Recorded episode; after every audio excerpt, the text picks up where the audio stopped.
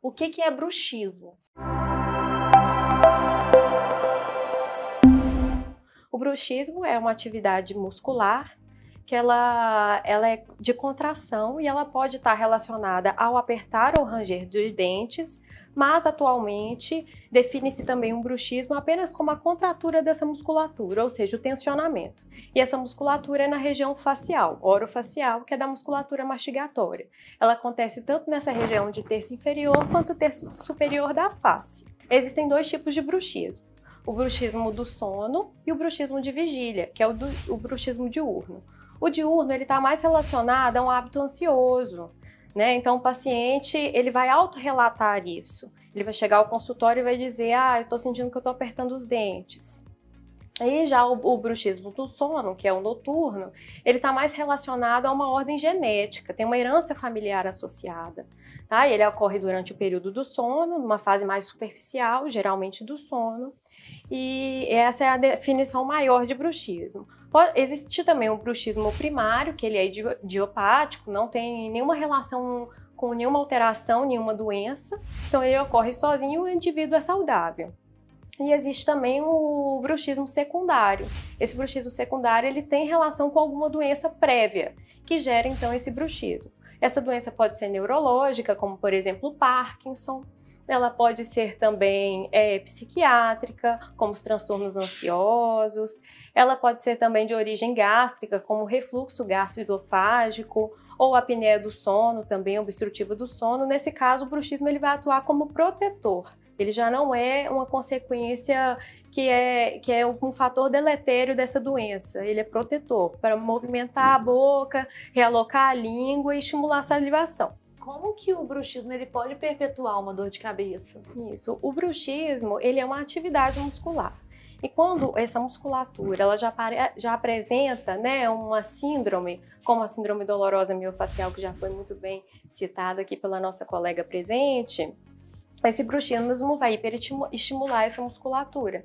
Né? E aí, o que acontece? O paciente que tem um bruxismo, é, ele comumente vai apresentar uma DTM, que é a disfunção da articulação temporomandibular, que é de ordem, nesse caso, muscular.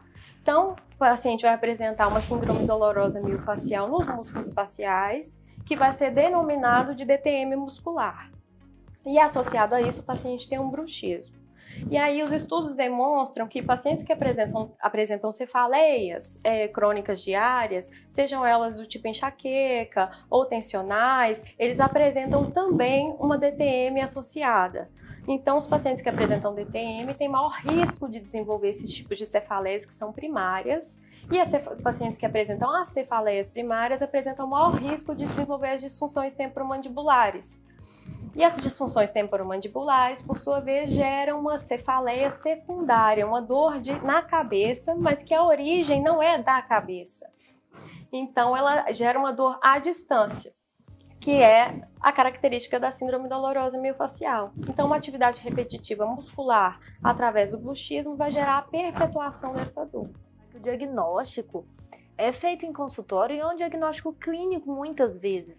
Nós precisamos prestar atenção, conversar com o paciente, prestar atenção nos sinais que ele nos conta, nos sintomas que eles nos, que eles nos contam. Precisa ter uma história detalhada de como começou essa dor, de quando começou essa dor.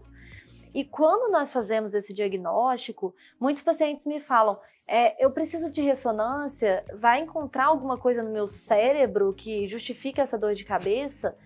Muita, a maioria, a grande maioria das vezes, não. A grande maioria das vezes a dor de cabeça é a doença e essa dor de cabeça ela também é, apresenta uma, ela, ela precisa, ela tem também alguns perpetuantes, alguns gatilhos que causam ou pioram essa dor de cabeça.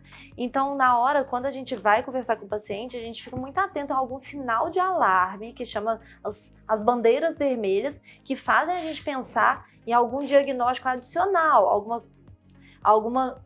Eh, as pessoas ficam preocupadas com tumor, com trombose, com aneurisma. Isso sim, a gente precisa prestar atenção na história, coletar a história muito bem coletada para detectar qualquer é bandeira vermelha e aí sim solicitar um exame de imagem para o paciente.